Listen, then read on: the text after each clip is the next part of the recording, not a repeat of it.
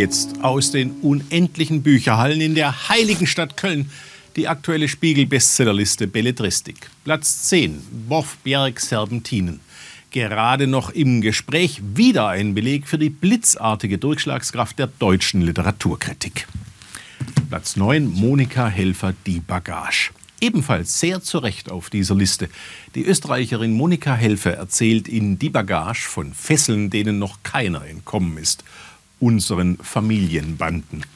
Erinnerung muss als heilloses Durcheinander gesehen werden. Erst wenn man ein Drama daraus macht, herrscht Ordnung, schreibt Helfer in ihrem bezwingenden Roman über Schönheit als Fluch, Eifersucht und ein vom Vater ignoriertes Kind. Platz 8, George Saunders, Fuchs 8. Das ungewöhnlichste Buch seit langem, das auf einer deutschen Bestsellerliste steht. Ein Fuchs liest in einem langen Brief uns Menschen die Leviten. Ein Meisterwerk und ein tierisches Sprachvergnügen.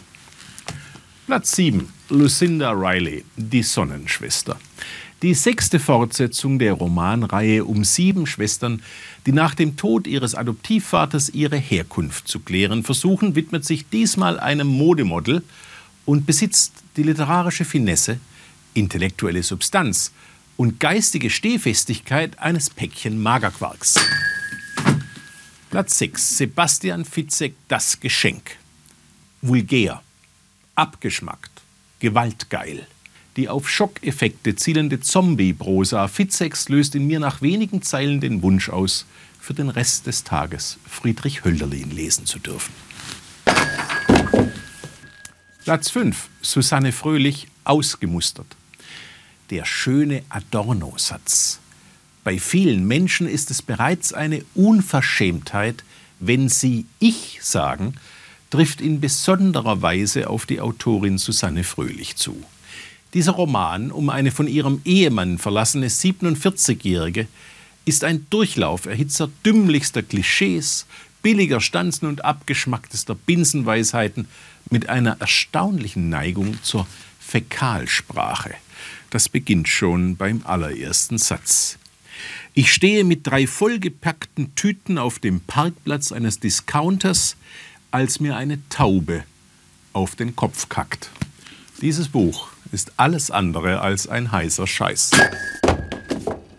Platz 4, Sascha Stanischitz, Herkunft. Wie Politik und Krieg dazu zwingen, sich mit Herkunft und Identität auseinanderzusetzen und wie man sich von solchen Zuschreibungen befreit, Davon erzählt Sascha Stanisic in diesem formal bestechenden Roman über Bosnien und Deutschland, Familien und Drachen.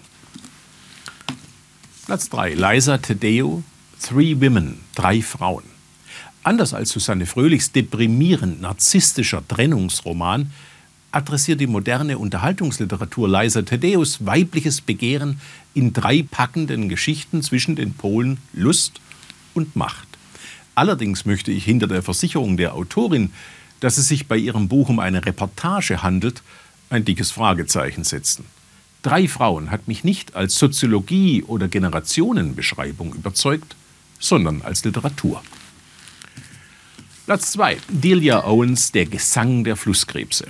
Halb Nature Writing, halb Krimi. Als die Leiche eines Quarterbacks im Marschland North Carolinas gefunden wird, fällt der Verdacht auf seine ehemalige Geliebte, die dort von ihrer Familie verlassen in engem Kontakt zur Natur aufgewachsen ist. Ein spannender Buchzwitter. Platz 1. Pascal Mercier. Das Gewicht der Worte. Philip Roth hat mal gesagt, für ihn besäßen die Tatsachen erst dann Wirklichkeit, wenn sie beschrieben sind.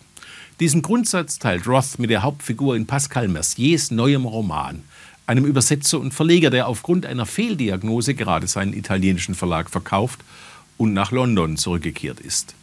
Pascal Mercier ist ein erzählerischer Kaltblütler. Wer sich an seiner Brauereigaul-Prosa nicht stört, wird in diesem literatursüchtigen Roman anständig unterhalten. Fein.